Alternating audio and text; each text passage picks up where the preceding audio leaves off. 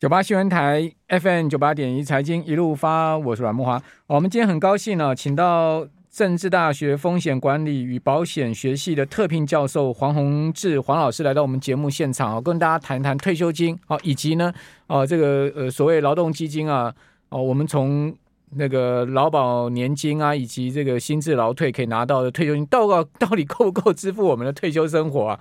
哦，黄老师你好。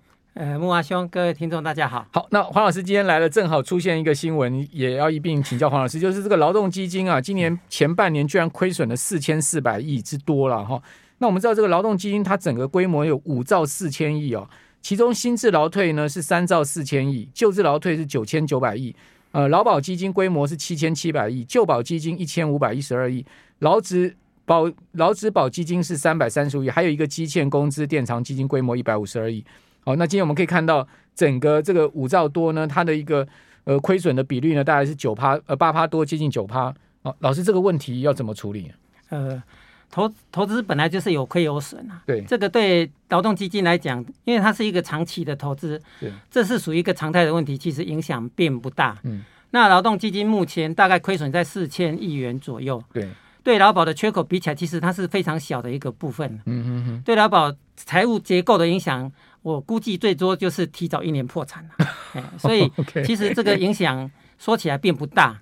那归根究底，其实最实际的问题就是说，政府应该要提早面对劳保财务那个危机的问题，是，然后尽早尽早提出解决的方案才是重点。因为拖得日越久，日后要解决的问题就越严重。就比如说，我们把它想成二十年前，如果政府就开始对劳保进行改革的话，那今天面对的问题就。就相对轻松许多，就不会这么严重。劳保年金我们到底领得到领不到？新新制劳退是一定可以领到，因为它是个人账户制嘛。哦，那我呃虽然说有亏损，但是以后以后股市涨回来，也许它可以赚回来。劳保是一定领得到。我们虽然常常说 劳保有破产的问题，其实劳保是没有破产的问题啊。怎么说？因为这这到底怎么？因为因为政府不可能让劳保破产的。我们有一千一百万的那个劳工，这是他们最基础的那个需求，不可能放任他破产。只是我们会说他破产，是因为他的基金余额会变成负值。嗯，那个时候就政府得想出办法，比如说他他拿国库来。来那个那个拨补，或者是其他的那个办法，嗯、他不管怎样，他一定会想办法解决，他不会任由他破产。可是，呃，因为劳保的洞实在是太大了，他的那个财务缺口大概远超乎我们的想象。现在的那个现在的那个呃，政府是用每年拨补两百亿嘛，两百亿只能延后破产一年而已嘛。那你如果拨补一千亿的话，大概可以延后六年破产。那可是它终究，比如五，比如说这，你五六年后，我们现在的那个精算的那个推估，五六年后你终究要面临你的那个那个财务财务累积的那个基金余额，就是会变成负的，也就是已经没钱了嘛。那所以你一定得对去面对这个问题。那我的猜测啦，最有可能就是阶段性的降低给付。嗯，那所以民众可能就要有心理准备，他未来可以领的那个。的那个金额就会越来越少。什么时候会破产？好，我大概是我们现在估、嗯、估计大概是一百一十七年。一百一十七，那 那你快到了。对，这大概就六年后，所以六年后就要破产。对，这个这个其实是，嗯、呃，其实其实政府很早以前执政者每个执政者他都想去解决这一块，可是不知道怎么解决，因为他的那个财务缺口真的是太大了。他现在财务缺口是。严重到什么程度？我我举一个例子，就是说你，你你大概一一一百一十七年六年后就就所谓的破产嘛，嗯、就是基金基基金累积余额会变成负值，嗯、然后你第一年的缺口大概就三千亿左右，一年要三千亿，一年大概，然后每年会逐年的增加，哦、你到五十五十年后呢，你每年的缺口大概是一兆元，那你可以想象，我们政府每年的预算大概只有两兆，你怎么可能？你怎么可能去面对这个？所以你。最好的方法是要提早去去去开始去，比如说你去开始去降低给付这些，或者是政府有更好的方法，它可以去那个增加裁员，这是最好的方法。可是我我觉得这个应该对政府来讲都是很困难的方法。今年不但没增值，反而减值四千亿。对，整个可是这个这个其实就是。你如果看过去的话，其实它就是有涨有跌啦。对，这个，但是因为今年，因为我们去年其实也赚了不少嘛。是是是是。好，呃，一年政府总预算两兆，刚黄老师讲了，因为黄老师本身也是精算师哈，呃，精算出来说呢，可能要拨补一兆。不，那个是五十年很久以后的事情。但是你刚刚讲说，第一年就要三千亿了嘛？第一年大概要两接近三千亿。好，那不要讲一兆好了，我们就讲三千亿。请问这三千亿钱要从哪里来？啊，这个就很困难了，因为我们的那个年度的那个预算其实都很有限嘛。对啊，所以所以这个很可能就是说，你你被迫就是要去降低给付，这是这是我觉得没有办法避免的事情了。那因为还好的事情是，其实我们的那个劳保相对。相对起来，它的给付是高的，嗯，因为因为你你现在是我们用那个最高投保薪资四四万五千八去算，嗯，那你二十五岁到六十五岁四十年后，它大概如果依照目前的公式来算，每个月可以领到两万八啦，嗯，那你如果说打五折的话，大概一万四，嗯，那一万四的话，你。不大可能会这么少，因为我们的投保薪资会随着通货膨胀调整，嗯，所以我估计的话，呃，大概最少大概两万块，那个是实质所得金额，嗯，其实这个已经算是偏高了，而且这个已经是打了五折之后的那个的那个金额。那如果我们用那个第二层的劳退来看的话，其实第二第二层的劳退它没有破产的风险，可是它有退休金不足的那个风险非常的严重。嗯，我我我举个例子，如果一个二十五岁，他的年薪是三万五，然后他薪资成长率是二点五 percent，嗯，然后他投资，我们就用政府长期的那个长期的那个基金投资报酬率大概四 percent 左右去算的话，对，他在四十年后六十五岁，那个被保险六十五岁的时候，大概是大概是可以累积到三百五十五万，嗯，那你这三百五十万，你把你把它年金化，大概。每个月有一万九千七百五十，可是这个一万九千七百五十不是那个现六十五岁时候的，他六十五岁的时候还是四十年后还是一万九千七百五十，六十年后八十五岁还是一万九千七百五十，那很显然那个时候的实质金额没有这么高嘛，那你如果考虑通货膨胀两 percent 的话，你这一万六千一万九千七百五十实质的金额大概只有六千七，嗯，那你想想看，你如果希望。五万块的实质所得金额，你结果是六千七，那很明显你的那个第二层的退休金是不很非常不足的嘛。那我们刚刚有推算劳保的那个，如果你打了五折之后，你大概六十五岁退休还有两万块的实质所得金额，但这个没有扣通膨啊。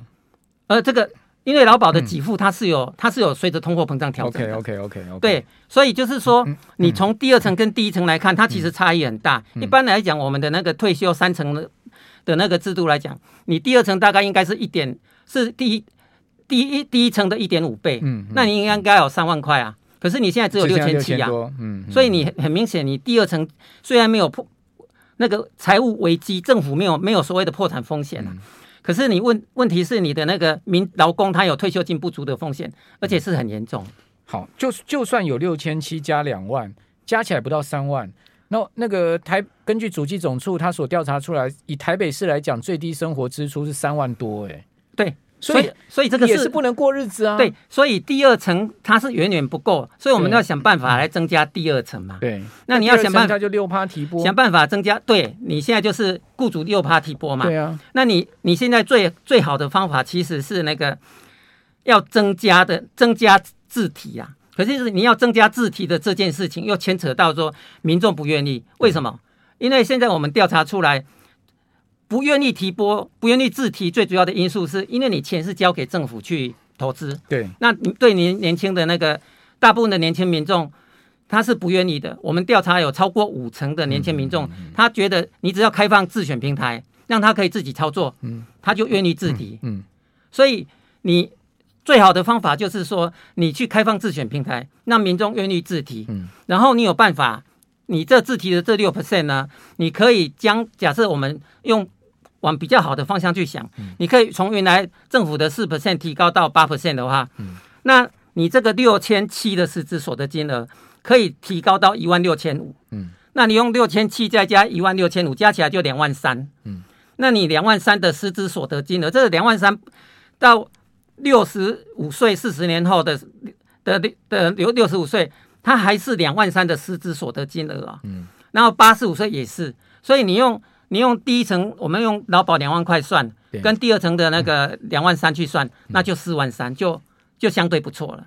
好，所以重点就是要提高第二层自提，嗯，还有那个提高开开放自投资选，对，开放自选，然后提高投资报酬率。开放自选这件事情讲了很久，对，讲了快二十年了，讲了快二十年。我我我呃，也不止得黄老师您在这边讲，好，就很多我看对不断的都在讨论，然后也希望政府开放。为什么到今天劳动部还是铁板一块呢？呃，这个这个其实有牵扯到那个，我我知道蛮多的那个那那个劳退劳团，嗯，劳团他们其实有有有有某些人他的那个反对声浪蛮大的，嗯。其实我们要开放自选这一块，我们在退休基金协会，我们采取的方法就是说，你保留政府，嗯，政府操作这一块，你只是提供一个 option，让比如说年轻人他有那个财经背景，对，他想要他想要自己操作，你开放一个一个 option 让他选而已，你并不是把原来政府这一块把它封锁掉。就是说你六我六趴自提的部分让我自选嘛。对，我原来缴的六政雇主缴六趴还是政府操作？可是有些人他他黄老师，我们这边先休息一下。好，我们这边先休息一下。九八新闻台 FM 九八点一财经一路发，我是阮梦华。我们今天谈了一个很重大议题啊，是攸关我们每一个人的退休金。好，我们请到的是正大风险管理与保险学系的特聘教授黄宏志黄老师啊。那黄老师本身也是精算师哦。这个黄老师，我是在一场这个论坛上面认识的啊。那黄老师那场论坛上面就把整个呃。我们我们可以领到的这个不管年金啊或者什么钱啊，全部算得清清楚楚，告诉你什么时候要破产，然后政府的解决方案是什么。哦，所以我就今天特别请黄老师来我们节目，跟我们听众朋友再讲一次。那刚刚黄老师也讲了，这个呃劳保在六年就要破产，而如果政府现在不处理的话，哦，到时候一百一十七年破产的时候，每一年你政府行政预算要拿三千亿来支付这个劳保。劳保的亏空，对不对？而且而且它还是逐年要递增哦，最后五十年后还会增加到一兆。那中央政府总税出一年才两兆，你怎么来这个三千亿？你不要讲一兆哈，你三千亿都已经拿不到这个钱了。哦，你要那你要怎么去调整？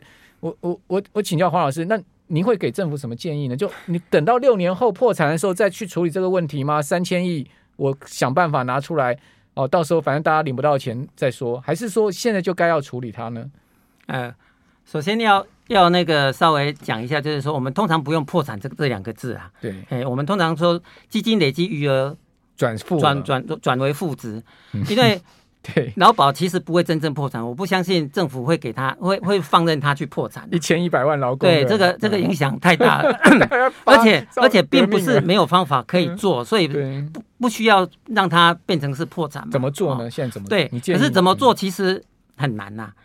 很难，因为如果如果我可以讲出非常好的方法，对，其实政府早就做了。是，哎，那因为它是长期累积下来，因为其实你说一百一十七年要破产，这个是今今天才知道吗？其实不是啊，对，这个在二三十年前我刚回国的时候，那个时候我们就知道它在这一这一点要破产了。那可是问题是你经过这么多年，为什么都都都没有都都没有动作？其实我觉得。有一个很大的因素是我们台湾的选举太频繁了，因为这个这个要面面对那个劳工，因为最最有可能最简单的方法就是减就是减法的改革，减少给付。对，你你就是那个提高保费，减那个减少给付，然后晚退，大概就这几种方法是最简单的。嗯、那你你不管哪一个方法，其实都是得罪劳工嘛。对，因为劳工其实有很大的一部分。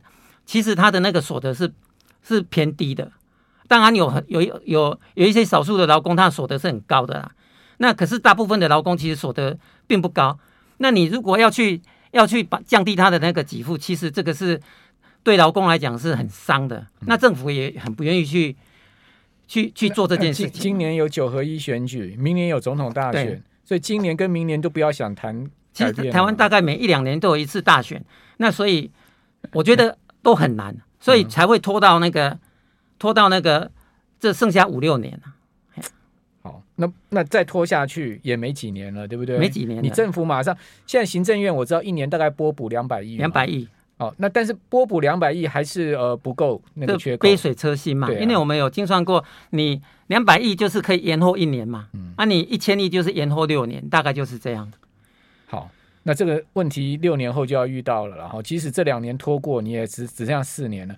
那回到另外一个题目，就是说，那如果说呢，政府退休金是这样状况，老师，你有什么建议？我们个人可以去呃做退休规划，可以至少说我我自己做的这一部分，我可以安心一点。那政府这一部分看看看再怎么办嘛？对，其实我会蛮建议，就是说政府看看有没有有没有可能去开放自选平台啦，嗯、就是维持现在的政府操作的空间，然后多一个 option，让年轻人可以有自己操作基金的。的的操自己操作自己的钱的机会，嗯，然后他比较愿意自提，所以呃增加，因为我们其实其实要准备的退休金还蛮多的，嗯嗯，嘿，那你你一定要想办法去去增加你的那个累积在六十五岁累积的那个金额，嗯，那方法大概就是你的累积期要够长嘛，你才有复利的效果，越长期越早做越好，所以你要提早准备，嗯，好。那接下来就是说，你每期放进去的钱要增多，所以你要自提。嗯，这是大概这两个方法之外，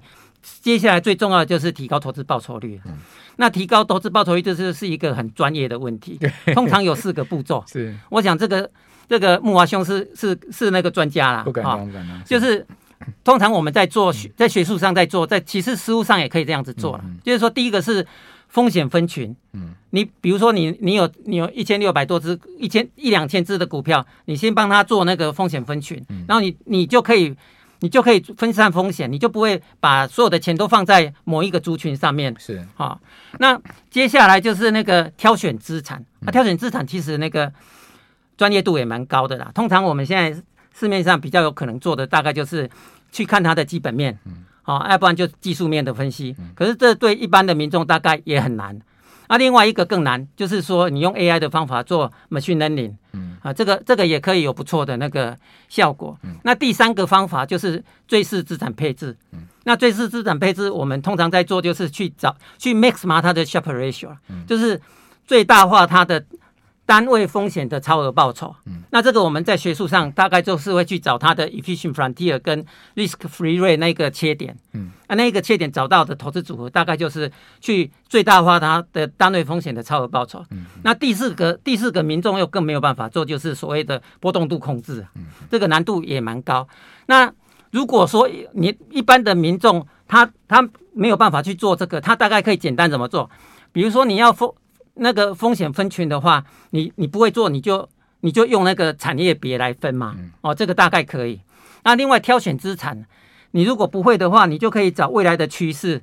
哦，比如说低轨道卫星啦，啊，或者是那个绿能产业呀、啊，减碳的那个部分，那你就去找它的那个那个指标性的那个那那个混合的 ETF。那这个也是一个挑选资产的方法。那资产最是资产配置，因为我们做的是退休金的那个长期配置，对，所以你如果不会去做那个短期那个最是资产配置做的话，你就 follow 那个现在很多国家都都有那个 life cycle 的那个，就是你年轻的时候比较积极，嗯，比如说股票九十 percent，然后 那个目标型的，对目标型，时间目标型的，对人生周期型的，然后你就九十八十七十，类似像这样子，你就 follow 这样子，其实不会差太多。那最后波动度控制，其实你就不用做前三项，如果做得到，其实报酬率都很不错了。好，所以所以老师您刚提出来一个 solution，就是说，呃，六趴自己提拨，因为现在提拨六趴人很少，对，哦，都是雇主六趴嘛，哈，大概只有十一 percent，十一 percent 就一成的人左右自提六趴。那自提六趴可以提高你的这个劳退薪资每一年所领到的钱。那第二个呢，就是要必须要把这个六趴的提拨的报酬率拉高，对，对不对？好，那所以这是。两个可以解决问题的方法，第三个当然就是说整个整个这个劳保基金要做一个改革嘛。对，啊、那呃另外呢就是说在呃提高报酬率的部分，您刚刚讲说有四个四个重要的这个大家应该要了解的部分。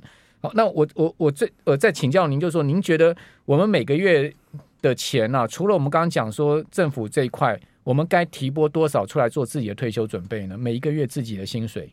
那个就要看你的那个，你你你首先你要先去把你的那个风险，你风险做好，就是说你去退休准备要多少钱，你要把它估好啊。嗯。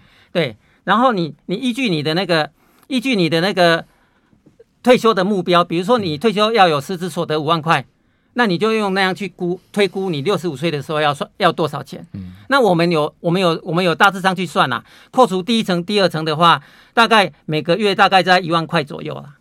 好。那老师今天讲的都是非常实际的一些方法，让我们的听众朋友可以去思考自己退休的退休金的规划哈。那今天非常谢谢黄宏志老师来到我们的节目现场，老师谢谢您，哎，谢谢木华兄。